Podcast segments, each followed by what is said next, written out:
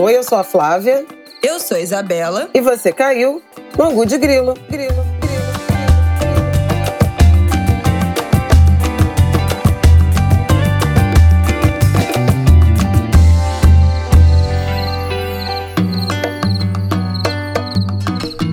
Oi, gente! Boa terça-feira para vocês. Tudo bem? Como vocês estão? Como você está, Flávia Oliveira? Me recuperando do meu primeiro diagnóstico confirmado de Covid-19. Depois de dois anos invicta. É, eu tenho convicção, mas não tenho provas de que tive Covid na primeira onda, né? Tive uns sintomas, mas não, naquela onda, época. Não, no primeiro fim de semana pré-lockdown. porque foi, foi naquele primeiro fim de semana. Não, foi no fim de março de 2020, né? Eu tive sintomas, mas não tinha teste, não tinha nada. E nunca confirmei, porque meses depois, quando eu fiz a sorologia, o exame não, não indicou né, a quantidade de anticorpos que, que confirmaria o diagnóstico. Mas dessa vez. Testou positivo. Foi sim. E o pior, eu tinha tomado a quarta dose da vacina na terça-feira da semana passada. E na quarta-feira acordei com uma, uma, uma, dor nas costas. Achei até que pudesse ser efeito da, da vacina. Mas como ainda não tinha tido sintomas de gripe, mas testou negativo, eu resolvi testar também antes de ir para a TV. E qual não foi minha surpresa ao testar positivo? Depois, é, o diagnóstico foi confirmado com o exame PCR. Eu estou afastada, estou é, em isolamento em casa desde então. Terça, essa terça que dia que vocês estão ouvindo isso, Angulers, deve ser meu último dia de, de isolamento. No fim de semana eu ainda testei positivo e tive vários sintomas chatinhos, assim. Ainda tô com a voz ruim, né? É, mas perdi o olfato, coisa que eu nem sabia que ainda tinha na Covid. Tá irregular meu olfato, tive muita dor nas costas, ainda acordo com um pouco de dor nas costas. Não tive febre, mas tive tosse, coriza, espirro, dor nas costas, uma dormência Nossa, na eu tive ponta muito dos isso dedos. na minha segunda Covid. Enfim, foi bem chatinho, mas o Aida não testou negativo, a gente está afastado em casa. Isabela, Martin, Rafael, graças a Deus. Viva a vacina, porque, enfim, tem uma teoria também de que você ainda não estava transmitindo quando a gente se encontrou. Talvez já tivesse pego, mas ainda não estava, né? Estava no período de incubação. Mas a gente se encontrou sexta, sábado, domingo, segunda. Ficou quatro dias seguidos, né? Direto, praticamente, dia e noite. E aí, na quarta, quando você teve, na terça, né, que você já acordou com um pigarro e tal, e na quarta, quando. Na quarta. Quando testou positivo, eu falei, ah, Ah, é, não vai dar para me livrar, porque a gente tinha ficado muito tempo juntas. Mas, viva a vacina, a vacina sim, é, passamos ilesos. Eu fiz dois testes, os dois negativos, em, em intervalos diferentes. Também, Martin também testou, todos nós negativos. E é isso, né? Mas uh, ainda tá beleza. Mas vocês A também gente- já não, a tinham gente já tido a Omicron, todas. né? Aqui em casa tivemos todas as variantes. Rafael teve em maio de 2021 a primeira onda, a 2020. depo- de 2020. Depois a gente teve em- na segunda onda a Delta, em março de 2021. Depois tivemos agora na virada do ano a Ômicron. Então aqui nós temos imunidade para todas as variantes, temos testadas todas as variantes da Covid. Bom, vamos começar esse episódio? Vamos começar esse episódio. A gente está gravando remotamente, Por causa né, do isolamento. por conta dessa situação. Protejam-se, usem máscaras, porque o número de. a proporção né, de positividade, de casos positivos, casos confirmados entre os testes, ela aumentou bastante. E, e a previsão dos, dos especialistas é que essa semana e a próxima sejam ainda semanas de transmissão alta. Tem muita gente com Covid, nossa, muita gente. É, mas eu tô achando curioso que várias pessoas que pegaram agora são pessoas que nunca tinham pego. É. A maioria das pessoas que eu tô vendo eram pessoas que não tinham pego em nenhum momento, né? É, não tinham nunca tido um teste positivo, ou se, enfim, se pegaram foram assintomáticas. Mas várias pessoas que nunca tinham pego Covid estão pegando agora.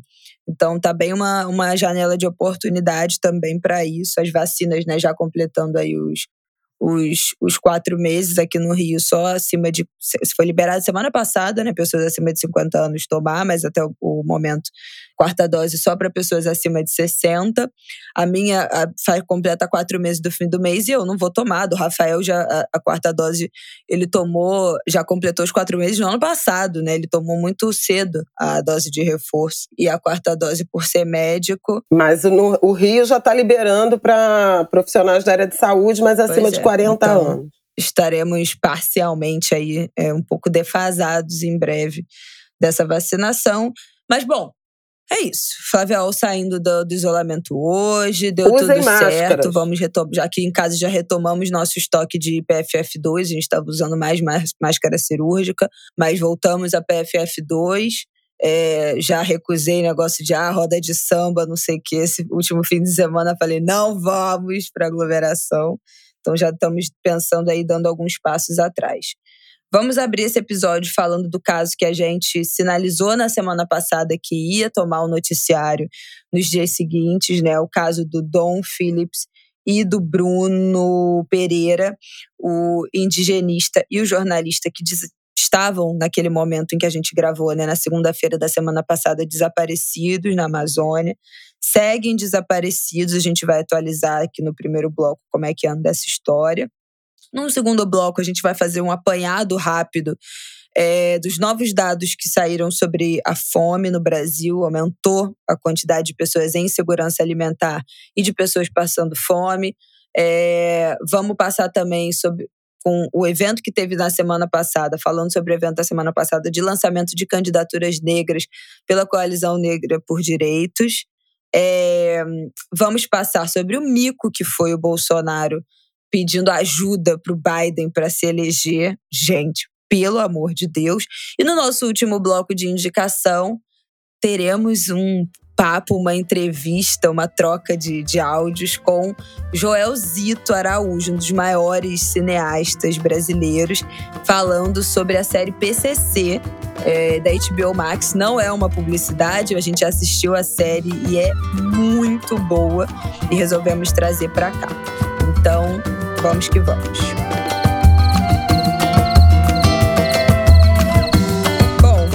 Começar com a história do Dom e do Bruno, o que, que a gente sabe até agora desse desaparecimento? Na semana passada, a gente falou assim, três linhas, né? Porque ainda era muito recente o desaparecimento, numa região de muito difícil acesso, então ainda tinha um desencontro de desapareceram, aconteceu alguma coisa, ficaram sem comunicação, se perderam o que, que aconteceu. Naquela segunda-feira, o desaparecimento já tinha sido é, comunicado, mas ainda sem muita compreensão, né? Sem muita informação, que tinha acontecido né? até ali. Um desaparecimento em uma área remota. Quem reportou foram os representantes da União né, dos Povos Indígenas do, da região do Vale do, do Javari, é no Amazonas. Na verdade, na, na fronteira, né, na tríplice fronteira Amazonas, Brasil, Colômbia e Peru, uma área remota, uma terra, a terra indígena uh, ali demarcada é a segunda maior área demarcada de, de território indígena do Brasil, que está muito exposta à violência, inclusive do narcotráfico internacional, porque o Rio Javari é rota né, de escoamento de cocaína.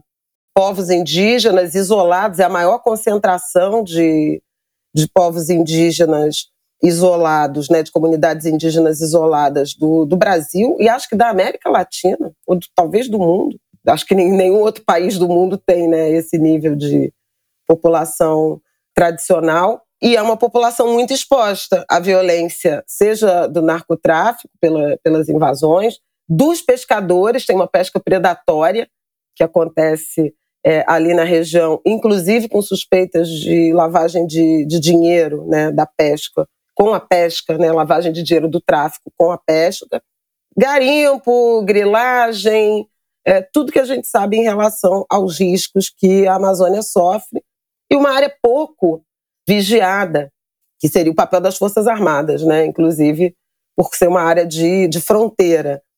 Tem uma base da, da FUNAI, que, enfim, está praticamente praticamente inoperante. O Bruno é, Pereira, Araújo Pereira, era o, o chefe né, da FUNAI na região, é um dos ambientalistas, um dos indigenistas mais respeitados, conhecidos e respeitados do Brasil, seja pela comunidade que estuda, pesquisa, né, seja pelos povos indígenas, tanto assim que a mobilização inicial foi dos representantes da Univale, né, do Vale do Javari, e os indígenas é que, no primeiro momento, formaram grupos de, de expedição para percorrer né, o percurso que, que Bruno e Dom Phillips fariam.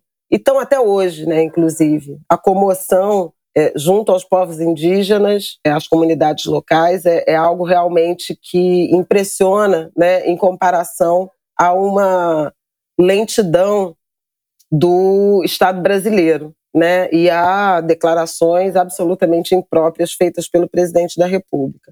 O Dom Phillips era um, um jornalista é, de origem britânica, radicado no Brasil, ele mora em Salvador, casado com uma, uma brasileira, e tem uma história né, de, de trabalho dedicado a essa cobertura da Amazônia e aos riscos, né, porque passam as, os povos indígenas. Ele e o Bruno já se conheciam desde 2018, quando fizeram uma expedição juntos. E o Dom Phillips foi à Amazônia mais uma vez para entrevistar indígenas, comunidades local, para um livro que ele estava escrevendo sobre a Amazônia. Já tinha quatro capítulos escritos.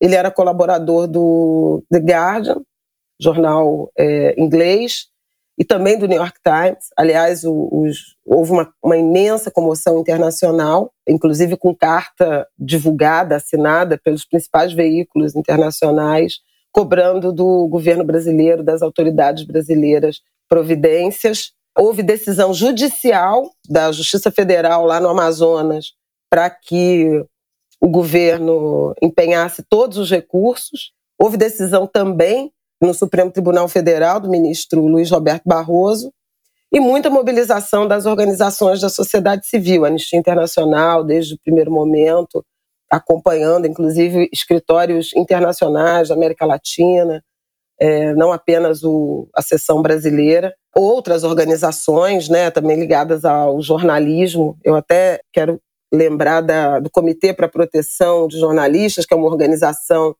é, que atua na defesa desde 1992. Essa organização acompanha a situação de jornalistas assassinados, desaparecidos e presos no mundo. Desde 1992, quando essa organização faz acompanhamento, é, são pelo menos 59 jornalistas mortos no Brasil. Esse ano já são 37 jornalistas mortos no mundo.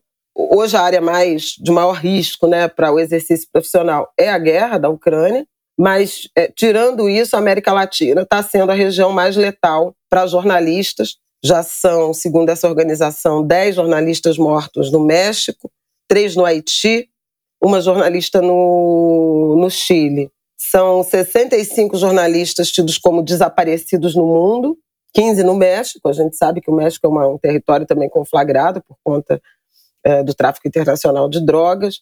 E no Brasil, acho que eu já mencionei, né, foram 59. Há uma mobilização grande também das organizações que representam a, a imprensa, né, os jornalistas, por cobrança por justiça. Isso entrou também no, no discurso da Michelle Bachelet, ex-presidente do Chile e alta comissária de Direitos Humanos da ONU, da Organização das Nações Unidas. Ela fez uma fala se dizendo alarmada com as ameaças crescentes ambientalistas e indígenas no Brasil. O Brasil é uma terra né, de extrema violência uhum. contra defensores de direitos humanos, no campo, na cidade, né, mas é, sobretudo no campo. E o ambiente também para o exercício profissional do jornalismo é crescentemente violento. Não necessariamente uma violência homicida, embora ela também alcance, Mas todo tipo de ataque, agressão, ameaça, perseguição em redes sociais, a gente já falou uh, sobre isso. É muito triste tudo que está acontecendo, ninguém mais tem esperança de encontrar o, o Bruno e o Dom vivos. No domingo, as buscas levaram a recuperação de uma mochila de roupas, de peças de roupas e um computador que pertenciam a, a Bruno e a Dom. E, e, as famílias estão sem esperança. É um, um ambiente muito de muita tristeza, né? Durante essa semana, um homem foi preso, é, suspeito de ter algum tipo de envolvimento com esse desaparecimento. Amarildo da Costa de Oliveira, de 41 anos, conhecido como Pelado, foi avistado por ribeirinhos passando no rio logo depois da embarcação do Bruno e do Dom. No barco, na lancha dele, foi encontrado vestígios de sangue, que ainda está em análise para entender se é sangue humano, se é sangue animal, enfim. Ele teve prisão temporária decretada né, por 30 dias, foi preso e teve a prisão convertida depois de acharem esse vestígio de sangue. E tem denúncia de familiares dele de que ele foi torturado com afogamento e uso de spray de pimenta durante a prisão para é, que fosse retirado dele algum tipo de confissão ou envolvimento é, com esse crime.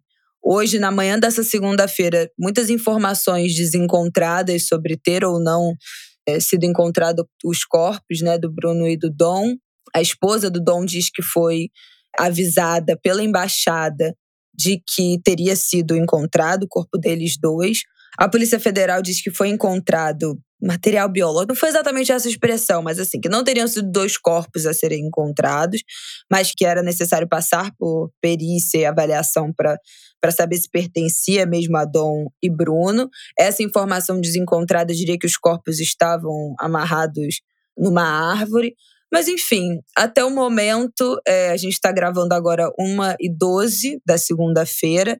Essa versão foi desmentida pela Polícia Federal, pelo, pelo governo brasileiro e também pela, pela Associação Indígena para a Univaja, que está atuando nas buscas também desmentiram essa informação de que os corpos teriam sido encontrados.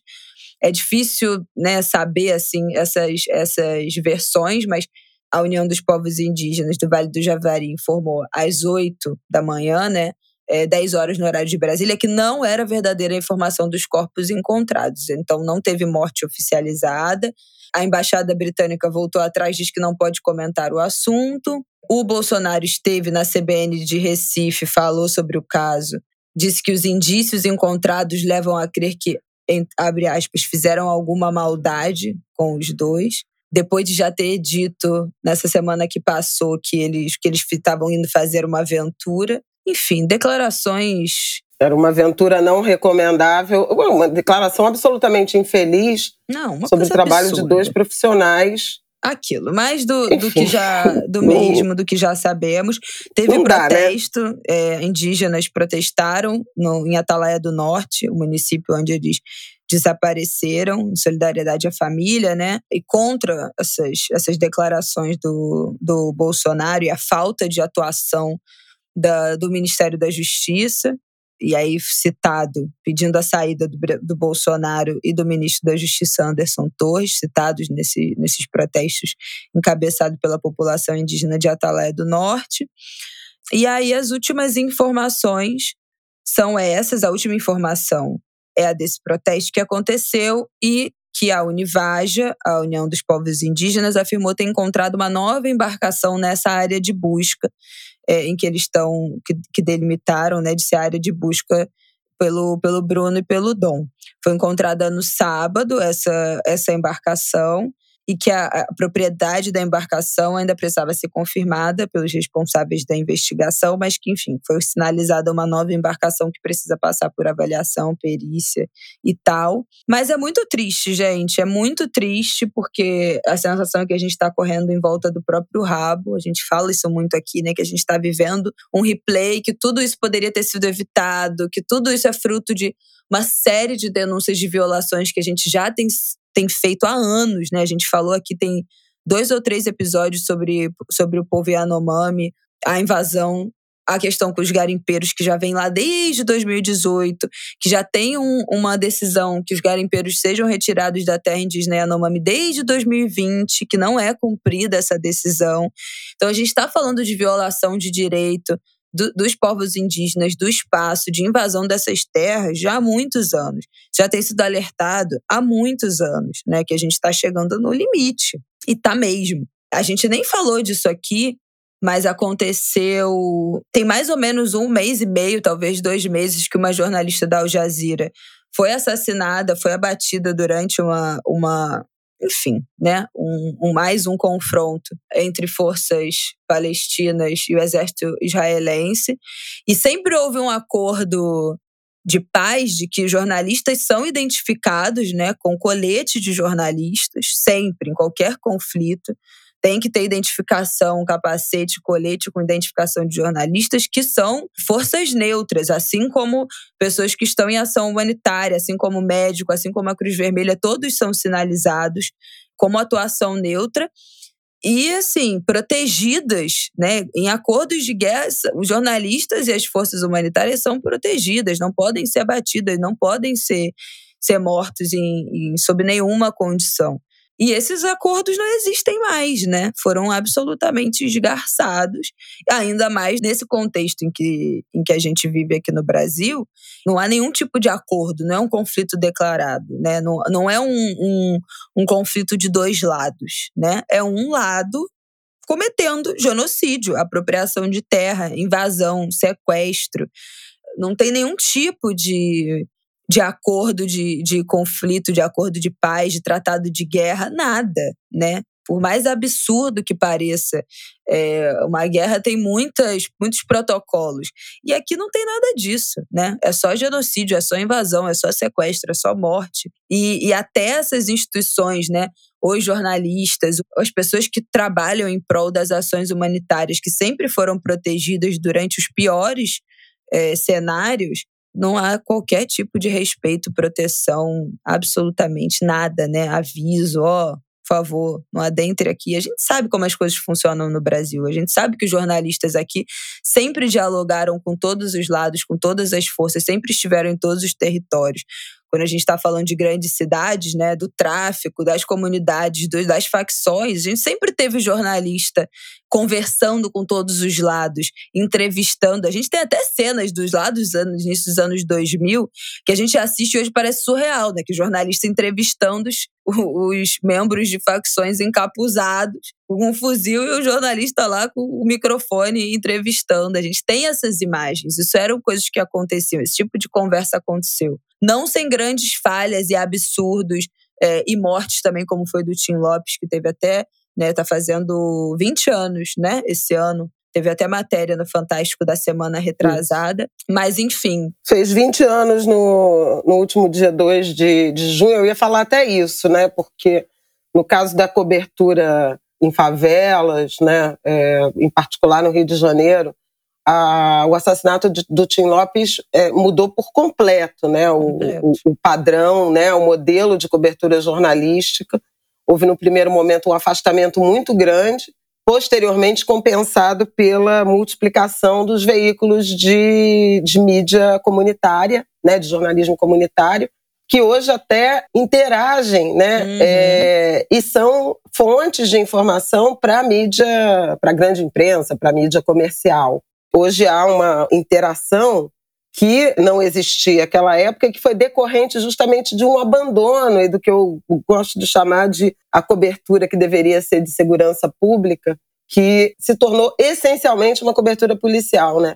com a versão eh, das polícias. Total. E hoje você tem um enfrentamento maior em relação a, a como as comunidades se sentem, o que elas denunciam, o que elas demandam, não apenas no que diz respeito à questão do, do domínio né, pelos grupos civis armados, mas também outras agendas né, de trabalho, de acesso é, à educação, à cultura, ao lazer, à agenda de, de serviços públicos.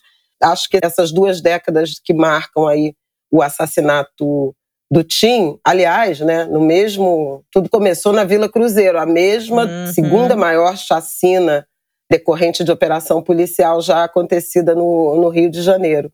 Na Vila Cruzeiro, em maio, 23 mortos, um ano depois né, do, da maior chacina de 28 mortos no, no Jacarezinho, entre eles um policial. Então, houve, de fato, uma mudança de, de comportamento da imprensa em relação a essa cobertura, ou protocolos de segurança que foram criados em relação à atuação. A própria Associação Brasileira de Jornalismo Investigativo, que hoje é uma, uma entidade né, de, de representação profissional muito dedicada né, ao, ao trabalho seguro, né, o exercício seguro do jornalismo, foi criada a partir daquele episódio.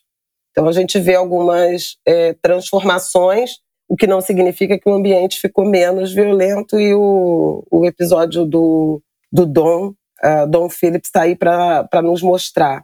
E o Brasil é também um ambiente, como, como já dito, né, de muita violência contra defensores de direitos humanos.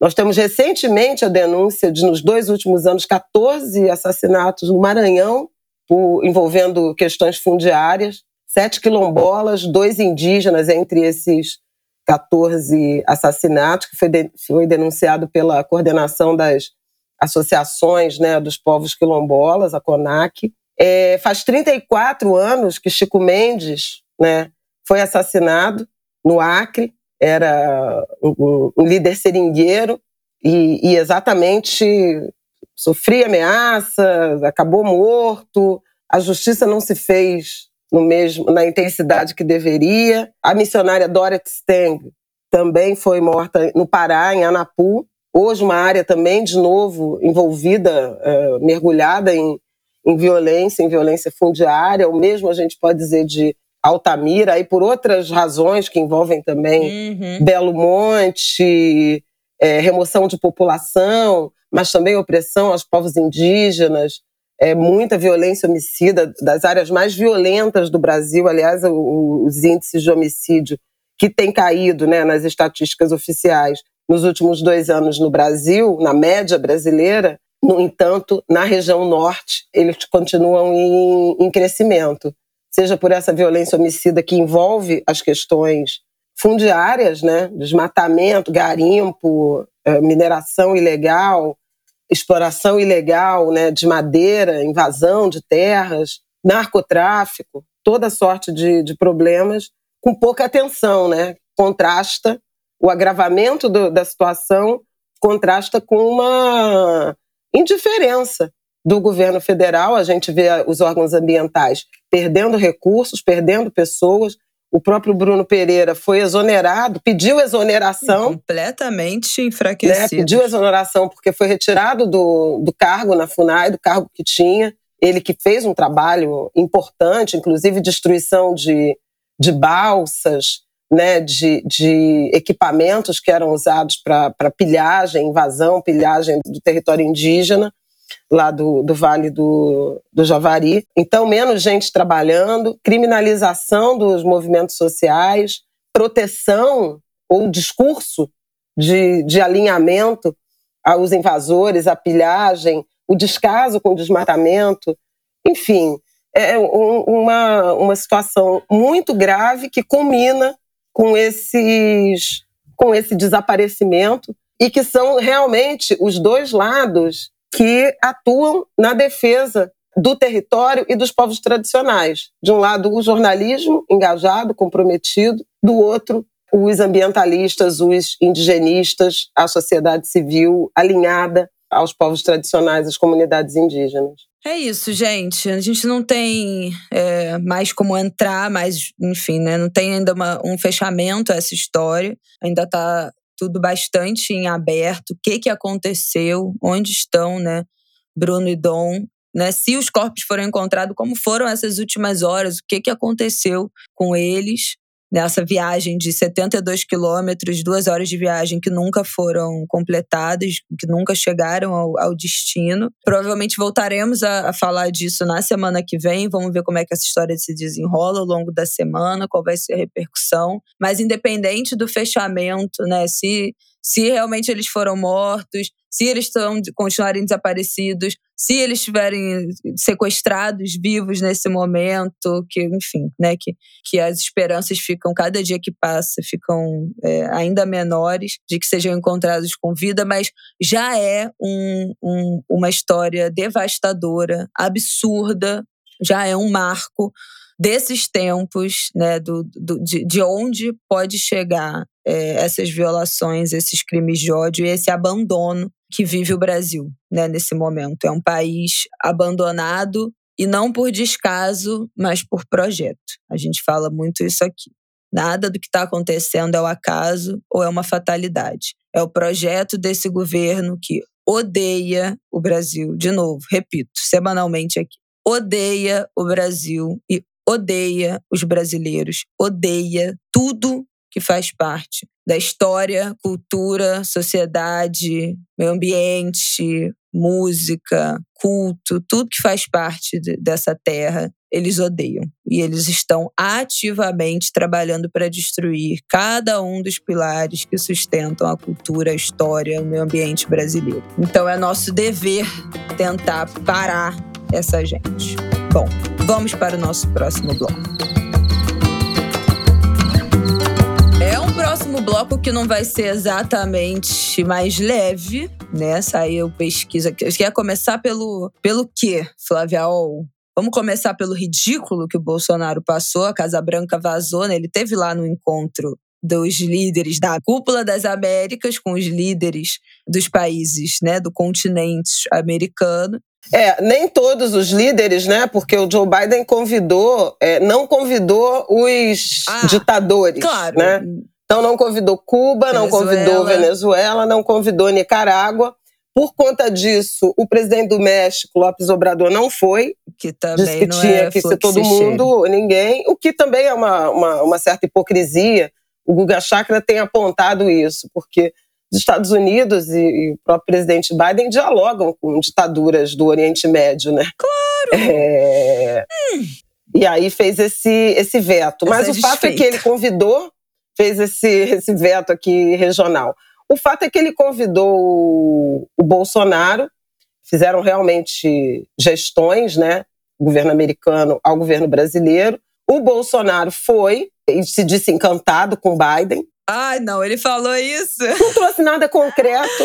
Ele falou. Gente, é impressionante assim. como esse povo. A gente fala isso aqui, né? Não tem lealdade a ninguém.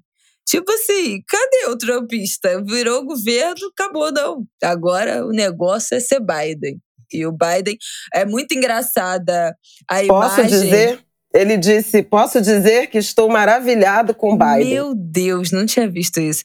Mas isso é. é Eu adorei enfim, a imagem que viralizou. Ele disse que eles comungam da mesma percepção. Que é o Biden com o Trudeau, né? O primeiro-ministro do Canadá. Eles assim, pertinho, um do ladinho do outro. Aí é o Biden com, Boric, com quem é a outra pessoa? Gabriel Boric, do Chile, é, quase do, abraçados. Do, do Chile também, tipo assim, grudados. Não, com, é, com o Boris, eles estão, tipo assim, cadeira com cadeira. Aí com o Trudeau tem uma mesinha, assim, entre eles, mas eles estão super próximos. Com o Bolsonaro tem, tipo assim, cinco metros de distância entre um e outro. Tem uma mesa, tem um espaço. Eles estão sentados em extremos, assim. Ai, meu Deus do céu, persona não grata. Não queriam ser os párias, estão sendo. É, enfim. E aí, ele eles tiveram né, a reunião, a conversa, o pronunciamento. Tiveram, na, na sessão de despedida, que teve a foto, é, inclusive teve abracinho, ah. sabe? Foi bem cordial. Mas a Casa Branca vazou para Bloomberg, a agência Bloomberg, que o Bolsonaro pediu ajuda aos Estados Unidos para se reeleger. É, e a nossa correspondente, nossa que o correspondente, nossa, Angu de Grilo, é. nossa correspondente Raquel Grahembu da, da Globo News, confirmou fontes da Casa Branca que houve de fato essa conversa. O, o povo do Palácio do Planalto está furioso com isso, dizendo que é especulação. E a notícia fala que o Biden mudou de assunto na hora, tipo assim. Ele disse que o Bolsonaro disse ao Biden que os planos do Lula vão, vão contra os interesses dos americanos. E Biden mudou de assunto, mas fez vazar isso, né? E, e, já tinha tido uma aquela informação de que o diretor da CIA, né, numa reunião com um jantar com Bolsonaro, um almoço com o ex-embaixador do, dos Estados Unidos no Brasil, o, acho que é Todd Chapman, o nome dele, já saiu, já foi substituído. Também fez alerta sobre o risco de falar do, processo eleitoral.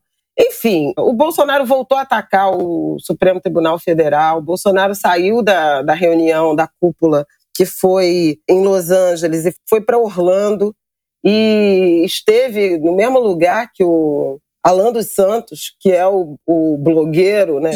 Inacreditável. Foragido com, com prisão decretada pelo Supremo Tribunal Federal. Então, assim, é, é, essa, esse ambiente tensionado. Fazendo motociata em Orlando. Motociata em Orlando, de capacete, né? Aliás. Ah, que, que lá não é essa esculhambação, né, Bolsonaro? É, então, enfim, o ambiente de deterioração institucional brasileiro continua. O ministro do, da Defesa mandou uma carta para o Supremo Tribunal Federal, para o Tribunal Superior Eleitoral, dizendo que as Forças Armadas foram negligenciadas ou no processo eleitoral, reivindicando mais informações, que, as, que as, as, sugestões sejam feitas pelas Forças Armadas ao processo eleitoral sejam acolhidas e auditoria de, de, de urna. Retomou aquela história que estava lá em maio, né, e que obrigou, inclusive, o ministro Faquim, que é o atual presidente do Tribunal Superior Eleitoral, a se pronunciar publicamente sobre o prazo que os envolvidos, né, que os interessados teriam para oferecer sugestões para as eleições de 2022. Ele se esgotou em dezembro do ano passado e as Forças Armadas só mandaram agora, né? Enfim, é, é esse ambiente de, de muito desgaste institucional, ainda de ataque pelo presidente, pelo seu grupo, ao sistema eleitoral, agora também aparentemente, o, o Bolsonaro, o Palácio Planalto nega, mas aparentemente foi levado ao presidente dos Estados Unidos a intenção de se manter no cargo, de interferir nas eleições para que Bolsonaro seja eleito e Lula não. É muito impressionante isso. Gente, é surreal. E vamos já para o nosso próximo pequeno pop-up aqui na nossa nesse nosso segundo bloco. Ano passado eu lembro que a gente. O quê? Vamos emendar, já que a gente está falando de eleição, vamos emendar com a coalizão. E depois a gente fala da ah, fome, tá, faz então da fome tá. um bloquinho. Peraí. Introduz tá. aí. Nananana, foi o lançamento da. Peraí. Bom, então seguindo nosso nossa aba aqui política dentro desse segundo bloco, para a gente falar que na semana passada, na segunda-feira, teve o evento da Coalizão Negra por Direitos, de lançamento da iniciativa Quilombo nos parlamentos, que é para fortalecer, apoiar, dar visibilidade para as candidaturas de pessoas negras que vão disputar vaga nas próximas eleições. Foram mais de 100 pré-candidaturas né, que foram apresentadas nesse evento da semana passada para cargos no, no Congresso e nas Assembleias Legislativas, com participação de candidatos de diversos partidos, PT, PSOL, PS, PS, PCdoB, PT, PSOL, PCdoB, Rede, várias PSB. lideranças do movimento negro. É, basicamente, né, a gente está falando dos, dos, dos de candidaturas, né, de legendas do campo da esquerda, centro-esquerda, né? Claro, é, claro. Veja, são candidaturas comprometidas com o que a, a coalizão negra é, tem, tem defendido, enfim, em termos de inclusão, de propostas de política pública, uh, de modelo de, de desenvolvimento, né, de enfrentamento às desigualdades, aos problemas brasileiros, um, sob uma ótica mais de centro-esquerda e esquerda. Né?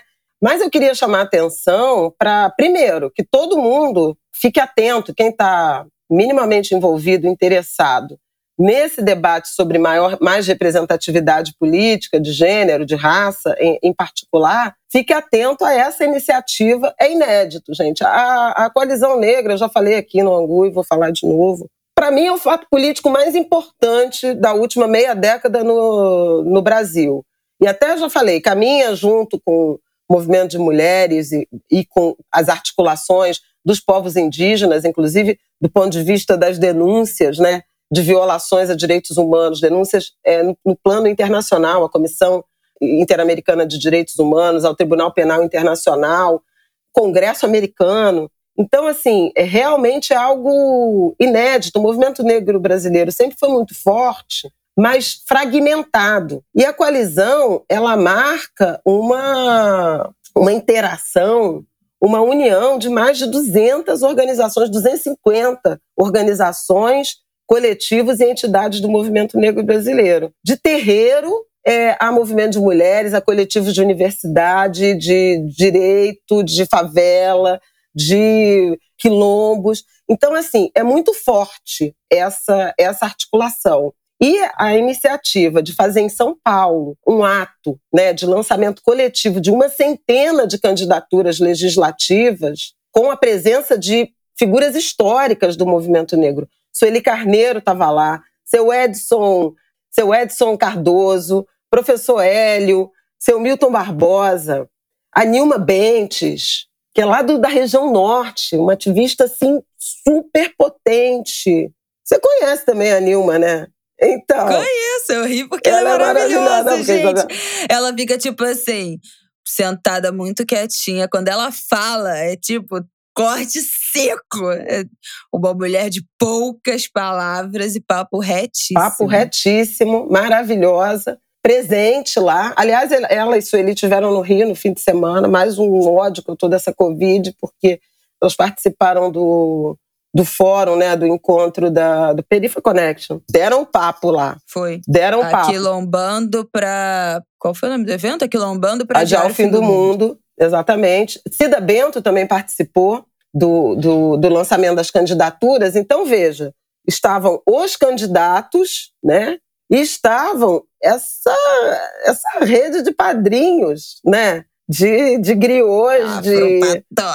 Foi muito incrível, assim, muito incrível, e acho que vale a pena é, prestar atenção nisso. Prestar atenção nisso na, no que diz respeito à, à decisão e escolha de candidatos, decisão de voto, escolhas de candidatos, para quem está interessado numa eleição, né, em fazer um exercício democrático visando ao, ao aumento da representatividade negra, feminina, jovem, né, muitos candidatos jovens. Então, nessa mudança desse panorama muito, enfim, embolorado né, da, da liderança, da representação política, mas vale a pena também para quem está interessado em observar os fenômenos, os movimentos políticos do Brasil, porque a coalizão negra é uma coisa muito importante. Importante como foi a, Frente Negra Brasileira, lá praticamente nos, nas primeiras décadas do século XX, como foi o Movimento Negro Unificado, que ainda existe, a fundação né, a partir do, dos anos 70, como foi e são Guelé 10, com 34 anos de, de existência, Crioula, com 30 anos de existência, CERT da Cida Bento, com 32 anos, 31 ou 32 anos de existência. No fronte mais recente, o que a gente é, percebe é a força da coalizão e não sem tensões. Porrada come, é natural. Né, no, no debate político. é, mas é muito importante observar essa, essa articulação e essa estratégia coletiva, assim como alguns movimentos né, é, relacionados à, à, inclusão e à maior participação política das mulheres negras, que eu também quero chamar a atenção. Instituto Marielle Franco é um, né? É, o movimento Mulheres Negras Decidem é outro, de formação política, de construção uhum. de candidaturas. A Tenda, que tem como fundadora a, a Laura Astrolábio. São todos movimentos, gente, de busca de protagonismo político, porque as pessoas falam assim: ah, cadê o movimento negro? Não é visível. Não é visível, pode não estar visível é, na, na grande imprensa, como está o PSDB, entendeu?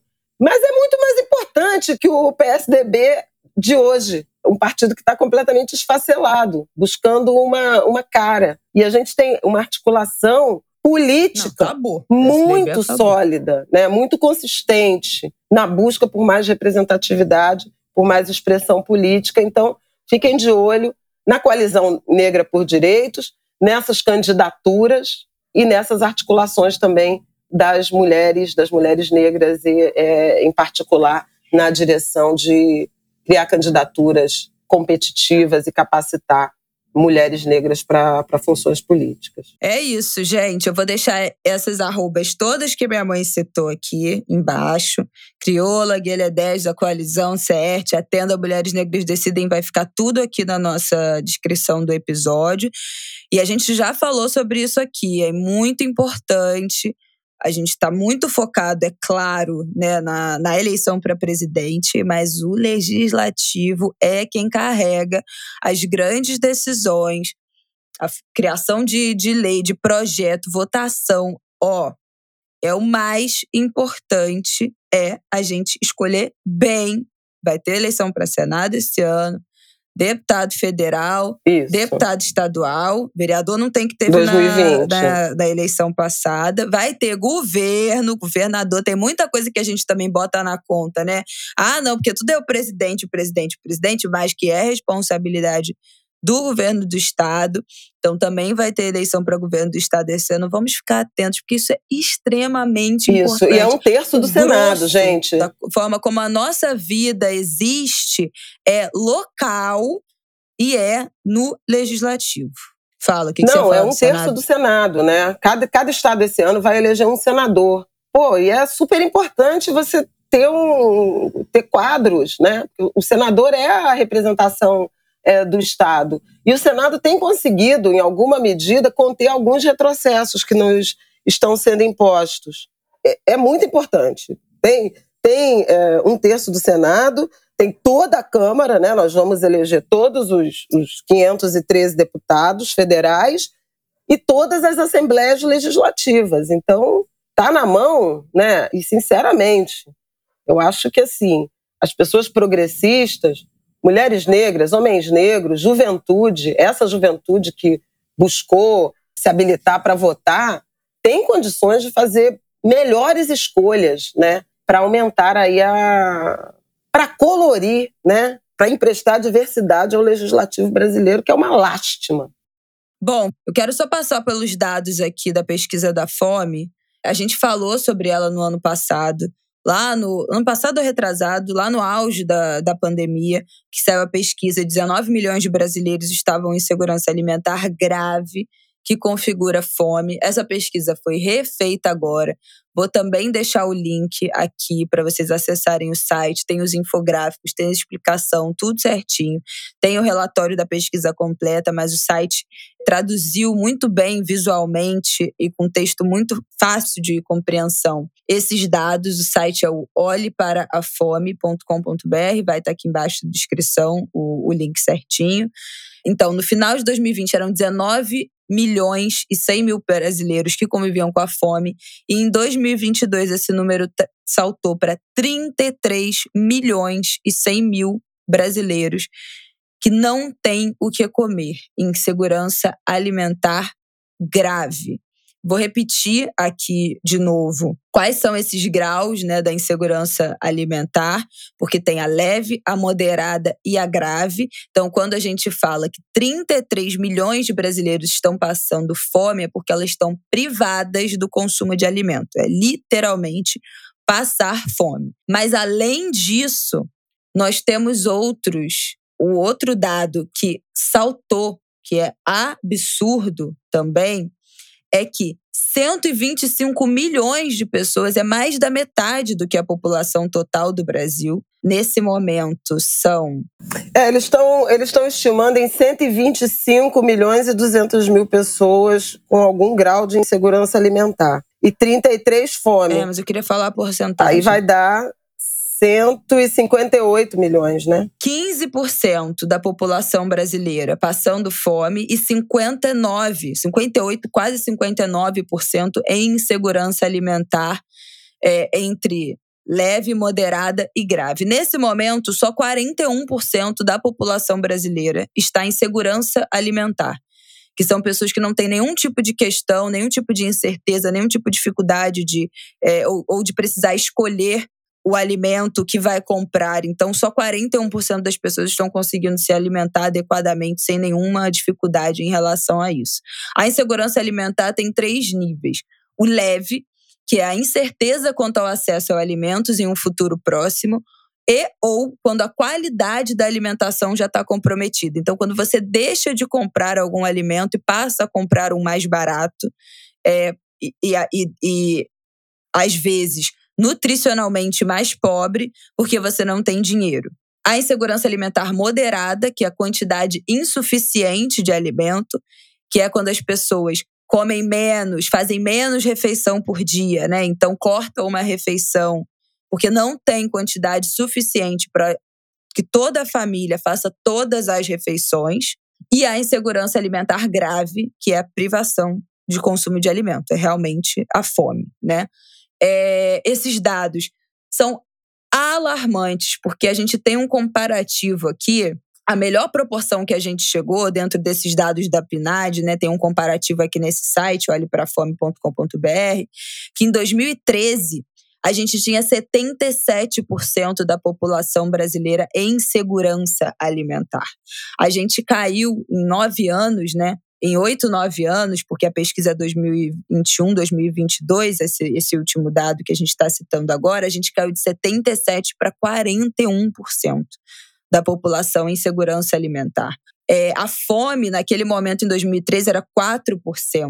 Agora já são 15,5% quase 16 daqui a pouco. A gente tinha naquele momento 4 mais 6 mais 12, vamos lá, 22% da população em insegurança, em algum grau de insegurança alimentar.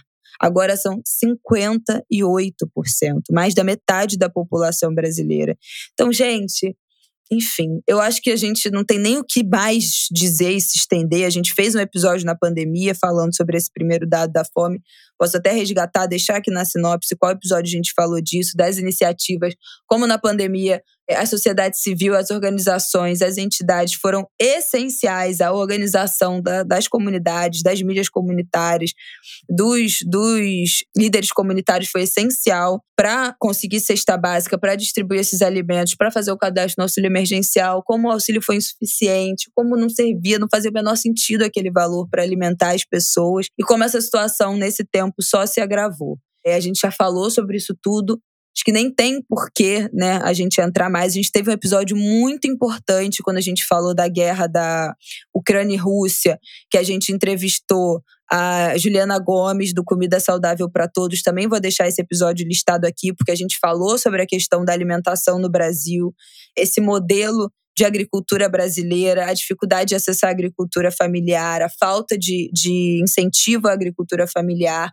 como a nossa construção da agricultura brasileira é voltada para exportação, para commodity, e como isso propicia essa relação entre a fome e um país trilionário, né? E que, que as pessoas passam fome, em que a alimentação não chega, em que a alimentação é cara, por que não tem comida para as pessoas. São decisões, né? Isso, isso também é um projeto um país trilionário que exporta comida, não ter comida para sua própria população, é, faz parte de um projeto de, de governo, de país, não só de governo, mas de país. O Brasil, a gente fala disso, né? O Brasil faz parte do projeto da construção do Brasil, ser um país que exporta comida e que a população passa fome. A gente já falou sobre tudo isso, então era mais para atualizar esse dado e esses outros episódios de referência, esses links vão ficar todos aqui na, na descrição. Eu queria falar rapidamente, só para dar uma, uma qualificada, o quão político é esse debate de fome, que a gente está acabou de falar de, de eleições, é preciso ter projeto em relação a isso.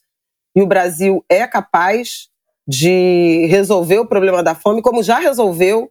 Né? A gente voltou para os patamares, a pesquisa da Rede Pensando agora, ela, ela nos recoloca, nos devolve ao patamar dos anos 90. Mas é, entre os anos 90 até praticamente a, a primeira década né, é, completa desse século 21, a gente conseguiu praticamente erradicar a fome, tirar o Brasil do mapa da fome.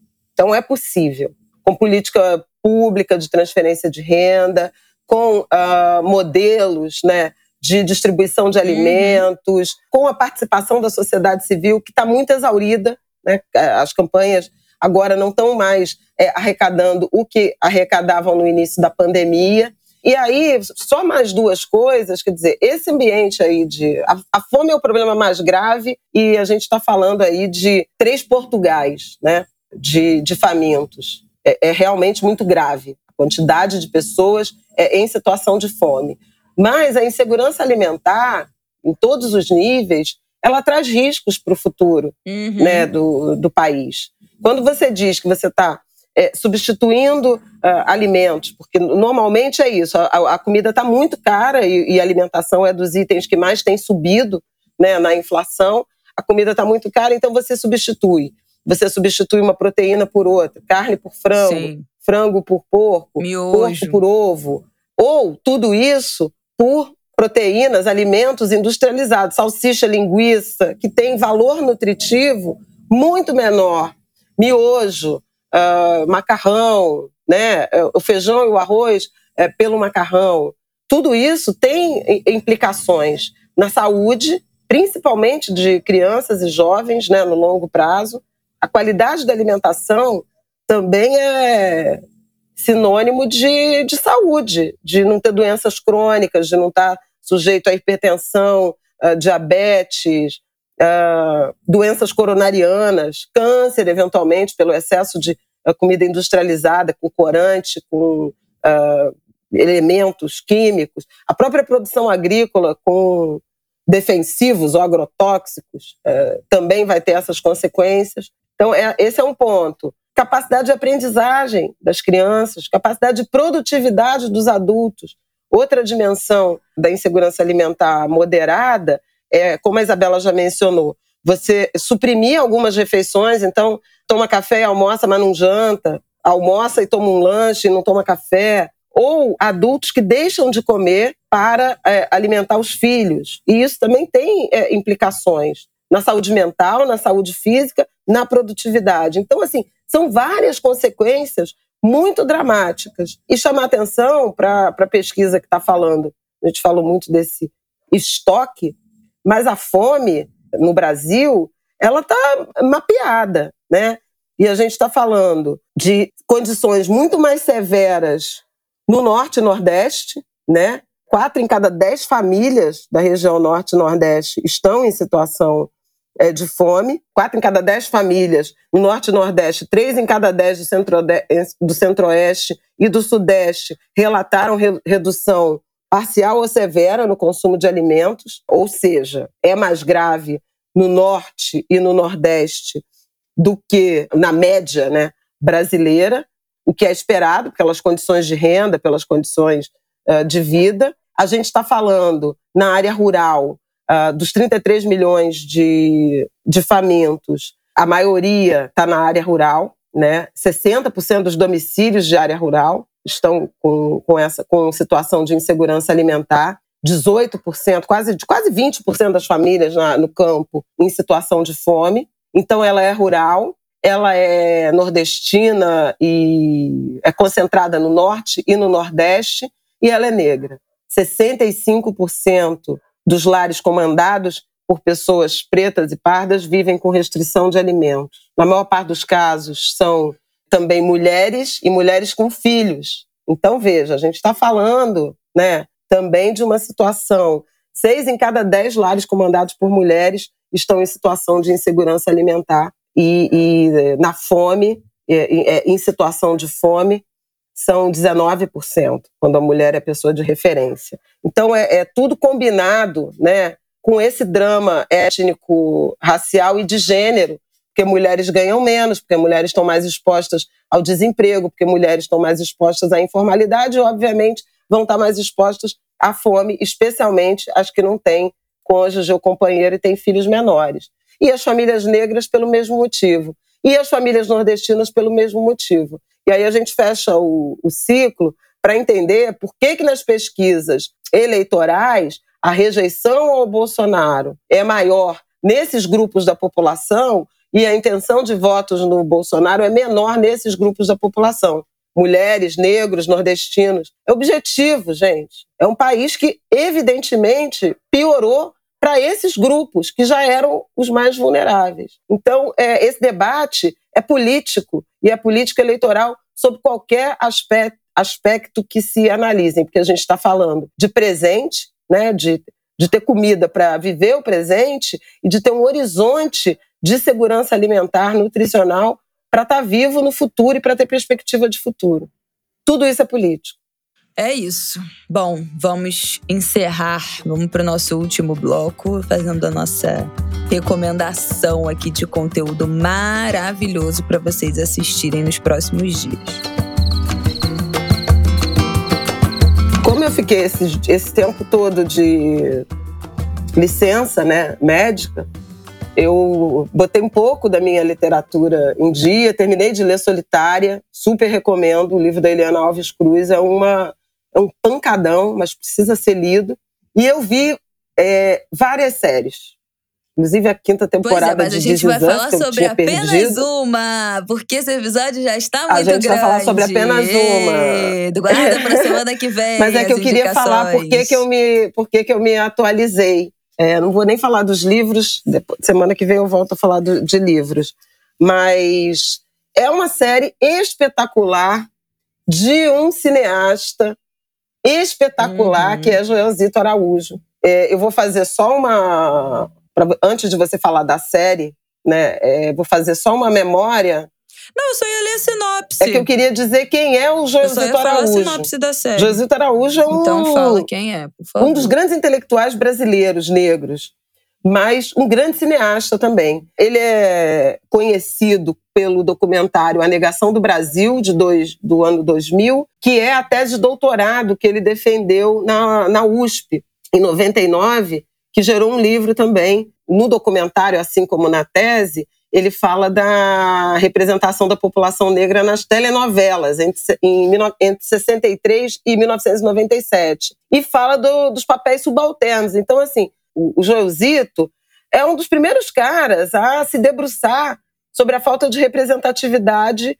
negra, feminina ou masculina, no audiovisual, na produção de telenovelas no Brasil. É um pensamento crítico absolutamente essencial né, para pensar é, indústria cultural, produção cultural no Brasil, produção audiovisual no Brasil. Ele também é autor, dirigiu um documentário lindo que eu super recomendo sobre o Fela Kuti, meu amigo Fela. Então, é um cara super qualificado e que fez agora, nessa série que a Isabela vai mencionar, sua primeira incursão, produção na área de segurança pública. Dá o papo, Bela. Pois é. A série, gente, é da HBO Max, que não está pagando este episódio, mas poderia, né? HBO liga pra gente. Mas chama PCC, Poder Secreto. E muito interessante, eu, eu tô. Eu acabei o primeiro episódio que minha mãe falou, eu comecei a assistir com o Rafael. E tem uma coisa muito interessante na sinopse que fala: narrado pelos irmãos o segredo do poder do PCC revela-se na sua estrutura, uma maçonaria do crime implacável em seus ideais. Essa comparação com essa, com essa, com, na verdade, com que a gente também o estereótipo, né, da maçonaria que foi criado, que foi da, enfim, que é o que, que está na nossa mente. Mas é muito interessante porque o primeiro episódio fala de como é que eram os presídios, né? Como é que era estar preso antes do PCC, o que que motivou, fala da chacina, né, do Carandiru, do massacre do Carandiru e da criação do dia, de como é que foi a decisão, o momento em que o PCC foi criado e o que que viraram os presídios depois do, do PCC. Então, o primeiro episódio dá esse contexto só que ele dá esse contexto entrevistando pessoas, ex-detentos, né, ex-pessoas que ficaram privadas de liberdade, naquele momento pré-PCC, fundadores do PCC dão entrevista, alguns ainda presos, né, ainda em cárcere, outros já com a sua pena cumprida, e um depoimento de como é que ficou depois. E, gente, foi muito chocante nos primeiros minutos, até você se acostumar que são as pessoas que estão sentadas ali que elas falam, não, porque eu cometi crime tal, a minha vida foi essa, e aí foi meu primeiro homicídio. E é muito honesto, é muito cru, assim, a, a linguagem. Não tem voz de pato, não tem falando a sombra não tem só especialista, né? A gente até perguntou, minha mãe até perguntou isso pro, pro Josito, a gente vai até introduzir essa pergunta, mas é, gera até um estranhamento no começo. Você vê aqueles caras que são criminosos que foram condenados, que cumpriram sua pena, estão ali sentados falando sobre, sobre a sua trajetória no crime, sobre como é que era ficar preso antes do PCC, como é que foi o momento da fundação, como é que foi a prisão depois do, do PCC, o que, que mudou, quais foram as regras né, que foram implementadas. E é muito interessante, é muito cru, assim, é muito visceral. Esse, esses depoimentos são assim, sem nenhum melindre, sem nenhuma. sem tentar nem um pouco apaziguar, né? Falar, é, suavizar, sem nenhum tipo de suavização do que era é, e do que foi essa vida egressa é, desses caras. E tem até uma mulher também que, que dá entrevista, né? Que, que me parece que, que como era o nome dela? Malandra, o, o, o vulgo dela. Mas, claro, majoritariamente homens dão entrevista né, nesse primeiro momento do que eu já assisti até agora. Mas eu fiquei muito impressionada com a crueza desses depoimentos e como isso é, é importante. É uma visão que eu acho que é muito nova. E aí a gente perguntou, não foi isso, Flávio, para o Josito, exatamente sobre isso que não tem só especialista, autoridades, né, é, dando seus pareceres e dando as suas entrevistas e o seu ponto de vista. Também tem essas pessoas que viveram o crime, que foram condenadas, que cumpriram pena ou ainda estão cumprindo pena, falando em primeira pessoa.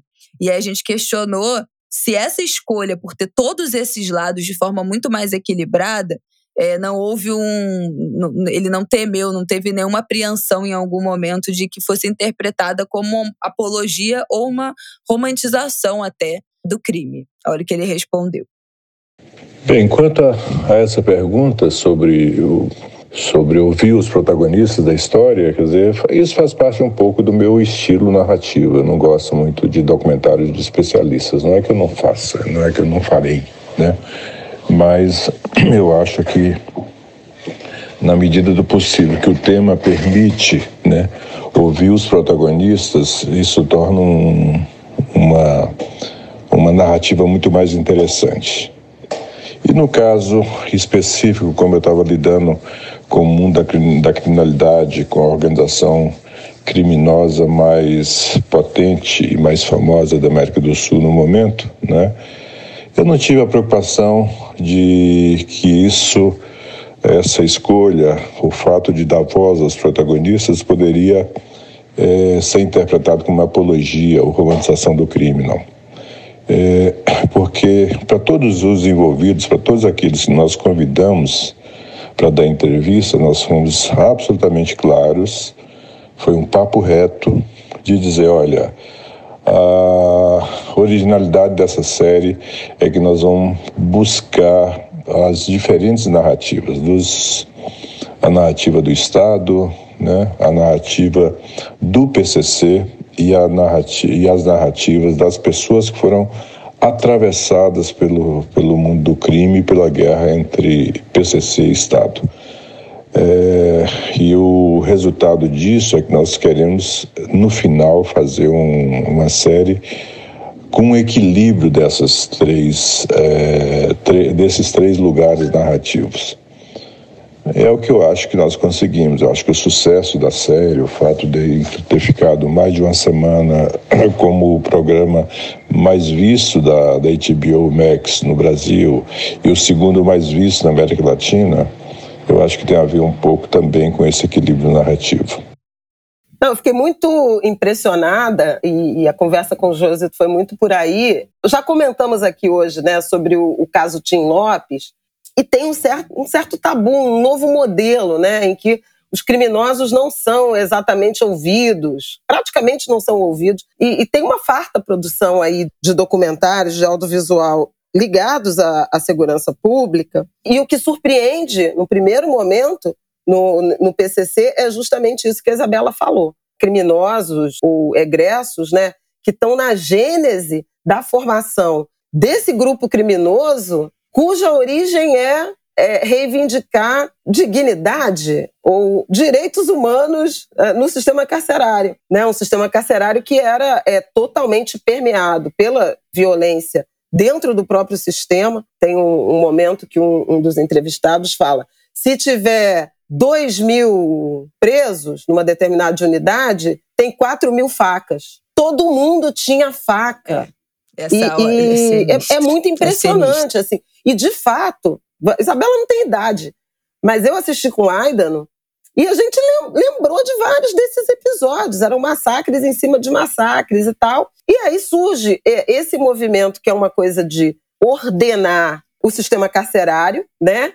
É, e ele transborda para o varejo de drogas e depois ele transborda para o atacado. E aí vira esse PCC gigante. E tem entrevistas com autoridades, desembargadora, é, ex-secretários de segurança. A pesquisa é muito sofisticada, tem muita imagem, né? É, de episódios seguidos, entrevistas com autoridades, é, que aparecem, né? Entrevistas é, da época com autoridades, inclusive Geraldo Alckmin, que era governador de São Paulo, nos momentos mais é, dramáticos, né? Desse é, ele aparece situação, várias vezes no, no documentário. Tem a percepção da favela, né, de, de ativistas, de pessoas das favelas, dizendo qual era o ambiente de homicídio permanente dentro das comunidades uhum. e como aquela ética do PCC ela, ela transforma também o cotidiano eh, das comunidades, normatiza uma atuação é muito, é muito complexo, é muito impressionante. É, muito, é, é, é, muito, é realmente muito. assim e é uma boa, série de excelência. Ela é baseada no livro Irmãos, uma história do PCC do Gabriel Feltran. Gabriel, que é professor no Departamento de Sociologia da Universidade Federal de São Carlos, lá em São Paulo. Ele tem vários livros publicados. O Josito contou que outros pesquisadores da área de segurança pública também participaram como consultores, é, incluindo o próprio Gabriel. Ele citou o Daniel Irata, que é um pesquisador de altíssima qualidade também, é, de segurança pública aqui no Rio de Janeiro. Ele é do grupo de estudos de novos ilegalismos da UF, Universidade Federal Fluminense. Também foi consultor, mas assim, o trabalho de pesquisa, de convencimento, a, as entrevistas. Isabela só viu o primeiro episódio. As entrevistas, a profundidade, né? E a pesquisa também, porque tem depoimentos que esses criminosos que estão na gênese do PCC deram ao Ministério Público, né, interrogatórios que eles participaram, também tem essas imagens. Eles foram ao Paraguai também filmar, porque tem, como eu falei, vai trans, transborda para o tráfico internacional de drogas, né? Transborda para divisas, para outros estados, para o Rio Grande do Norte para o Amazonas, né, para o norte do Brasil.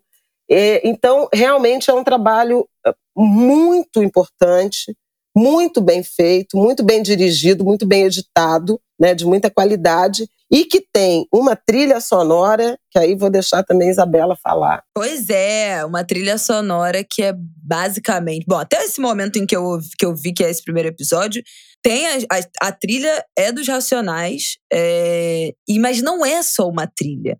Tem vários momentos em que a cena também é tomada quase que como um lyric video, né? Da, da letra da música passando na tela, como se fosse também um narrador Isso. daquilo que está sendo é, exposto, né? Ali, que está sendo contado. Então não é só uma trilha sonora. As músicas do Racionais também são narradores dessa, dessa história que está sendo contada ali. E aí é muito interessante, a gente falou aqui, tem, uma, tem duas semanas, né, da entrevista do Mano Brown com a Sueli, da, da importância daquela entrevista, da importância do, do Mano Brown. E, e os Racionais, independente se você gostar ou não de rap, se você ouvir ou não o rap, se você gostar de ouvir ou não o estilo de rap que eles façam, é inegável a gente precisa reconhecer a importância do Racionais é. para a história do Brasil. Nem, nem só para a música brasileira, mas como analistas muito precisos da sociedade brasileira. Relatos dessa vida, né? Da, da vida na periferia, nas quebradas. É muito impressionante extrapola a música, extrapola o, o, o, ambiente musical. Não é só importante para a música brasileira, é importante como uma análise profunda da sociedade que naquele momento ou até aquele momento era muito invisibilizado ainda na música e na mídia e na imprensa e na comunicação, enfim, era era muito pouco vista, né? Era uma, era uma parte da sociedade muito pouco vista. Se ainda é, você imagina há 30, 40 anos atrás. Eu achei muito impressionante. Não tem só, não tem só racionais, mas é predominantemente racionais. Tem, tem, tem Dexter também, algumas coisas que eu consegui identificar. Mas o predomínio é sim de racionais e do Sobrevivendo no Inferno, que, que foi recentemente uhum. apontado como um dos dez álbuns brasileiros obrigatórios de todos os tempos. E a música, não sei se você teve essa sensação, mas a música não é uma, uma trilha, é, não é um coadjuvante. Ela é personagem, ela explica. É, ela explica o ambiente. Sim. Ela explica. Não fica de é, fundo, é né? É fundo. A música parece como um bloco, como Na uma narração. série inteira. E aí depois se retira. É muito impressionante, assim, a forma, inclusive, como o Josito construiu, né? A música como, como parte do roteiro, como personagem. É, a música do Racionais MC isso que a Isabela falou é, é perfeito, assim. Reconhece essa importância, né, é, dessa produção artística para se compreender a história do Brasil. E aí a gente perguntou para o Joelzito exatamente isso, por que, como foi a escolha dos Racionais para serem a grande estrela dessa narração, não só da trilha, mas dessa narração desse documentário. E aí ele falou isso aqui. A trilha musical foi a coisa que me surgiu bem no início, bem no, no, no tratamento do primeiro roteiro, porque eu vi ah, essa grande proximidade do de como o hip hop, como o rap, especialmente como Racionais MCs, foram uma espécie de. tem sido uma espécie de grioso do mundo da periferia que passa pelo mundo da criminalidade também né? Eles são observadores, fazem um grande relato muito interessante. Tem uns mais encantados com isso, outros mais críticos, né? Mas são griots dessas narrativas. E eu percebi que, portanto, que a, as letras dessas músicas ajudavam muito a compreender a narrativa e a compreender o olhar do jovem da periferia. O que tem muito a ver com o documentário anterior, meu amigo Fela, em que é, a gente se encanta com aquela uh, com aquele, aquela música hipnótica que é a música do Fela, mas se você não tem acesso à letra tão política do Fela, você não está compreendendo o que ele está fazendo, né? E eu vi, portanto, que essa uh, que o hip hop, né? E que essa trilha aí do, de, desses álbuns todos, especialmente do, do Racionais, né? ajudava a trazer esse clima, ajudava a trazer essa imersão, inclusive um ponto de vista, digamos, mais jovem, né? De um mundo que é muito jovem, o mundo da criminalidade é muito jovem, né? na, na de modo geral, nas periferias urbanas. É isso, gente. Assim, independente de se você que está ouvindo a gente for um ouvinte, amante de rap nacional, tem que conhecer. Pega aí, abre aí uh, letras.música.terra, o Vagalume, sei lá o que for. Gente, já foi citado. Rafael está aqui do meu lado mostrando, porque o Sobrevivendo no Inferno virou livro também. É, então, é uma edição escrita em livro com as letras das músicas. Então, é isso, assim. Pega a letra e lê. Porque essa letra conta uma história, é uma análise sociológica, socioeconômica, antropológica desses territórios. Então, para além de você ouvir a música, se você não curte a batida, se você não curte o estilo musical, ouça, leia, ó, leia a letra, porque a letra diz muito, vai te dizer tudo é, sobre esse tempo, sobre aquele momento, é, e assista a série porque, gente, é muito bom. E vamos fechar esse episódio, Flávio? Vamos fechar esse episódio. Parabéns pro, pro Joelzito, porque realmente ele trabalhou nos, nesses anos de pandemia, nesse documentário, principalmente o ano de 2021. Também filmou uh, um longa chamado O Pai da Rita, que é baseado numa canção do Chico Buarque e que tem a, a Elisa Lucinda. Fica também a dica, ainda não assisti, mas fica a dica mas esse é ficção. É um elenco também predominantemente negro. Agora, essa série realmente é um negócio muito sério, que vale muito a pena. E a gente passa a compreender muito do Brasil, sabe? Como a gênese de hoje, um dos maiores grupos criminosos né, do país, ela se dá a partir das violações, das más condições, da total incapacidade do Estado em garantir a ressocialização da sua população carcerária. Que Josito chama, em determinado momento da nossa conversa, ele eh, falou isso, que é predominantemente preta, jovem, periférica. Né? Então, também estamos falando de política, também estamos falando de modelo de segurança pública e desse encarceramento em massa, que não tem produzido nada além de mais violência, de muito luto, de muita brutalidade, de poucas perspectivas. Seguimos. É isso. Bom, gente, esse foi o nosso episódio. Eu queria agradecer. A gente, olha, a gente recebeu muitas mensagens lá na nossa comunidade lá do, do Twitter. É, e também por direct no Instagram, diretamente falando com a gente sobre o episódio da semana passada. A gente, as pessoas, como assim isso era um episódio mais leve? Falou que ia ser um episódio mais leve. Eu tô aqui atropelada com essa entrevista com o Renato. gente, a gente tenta, né? Mas os assuntos acabam ficando densos por aqui. Muito feliz que vocês gostaram. Pessoas que estão vivendo aí no processo de luto, né? Mandaram mensagem pra gente também sobre a história da homenagem de Flávia Ol na Sertório, na escola em que ela estudou. Muita gente também ficou emocionada. A gente até recebeu uma mensagem dentro desse tema da Maria Paula Teperino, que compartilhou lá no Angu. Ela sempre comenta, sempre compartilha. Falou que se emocionou muito ouvindo a história e que ela também passou por isso. Uma professora falou para a mãe dela que me tirasse daquela escola em que ela estudava, escola especial, porque a Maria Paula é uma mulher com deficiência, e colocasse ela numa escola regular que, e que aquilo foi determinante para a vida dela, para a educação dela e para a transformação dela hoje na, na mulher, na profissional que ela é. Então, mais uma professora que enxergou uma, uma, uma aluna. E a gente teve um outro depoimento que eu não vou me lembrar de quem é, mas eu acho que eu recebi por DM de alguém falando, de alguma outra, outra mulher ouvinte nossa, falando que também teve uma professora que sinalizou para a mãe que colocasse numa escola melhor e que aquilo também foi determinante para a vida escolar e que ela ficou pensando o que, que poderia ter acontecido, né, a partir do episódio se isso não, se essa professora não tivesse enxergado e que ficou com vontade de procurar, de resgatar essa professora, essa história. Então foi um episódio que muita gente se emocionou também com, né, com essa, enfim, com essa história de, de alguma esperança, de, de de devoção, de, de, dessa homenagem da, na escola pública que foi realmente muito, muito legal de viver aquele dia. E agradecer pelas mensagens também em relação ao Renato. Tem até uma Anguler que eu acabei de ler aqui, que botou lá na nossa comunidade do Twitter. Deixa eu achar aqui para não ser injusta, que eu vou citá-la. Como é que eu vou citar e eu não vou referenciar, meu Deus? Aline Queto. Ela falou que no casamento dela, ela citou nos votos trechos do livro Porque Amamos, do Renato que eu falei que é um livro que eu amo, que eu sempre recomendo. Então, gente, o negócio é bom mesmo, vai atrás, porque o Renato é excelente, a escrita dele é muito gostosa de ler, muito tranquila, incrível.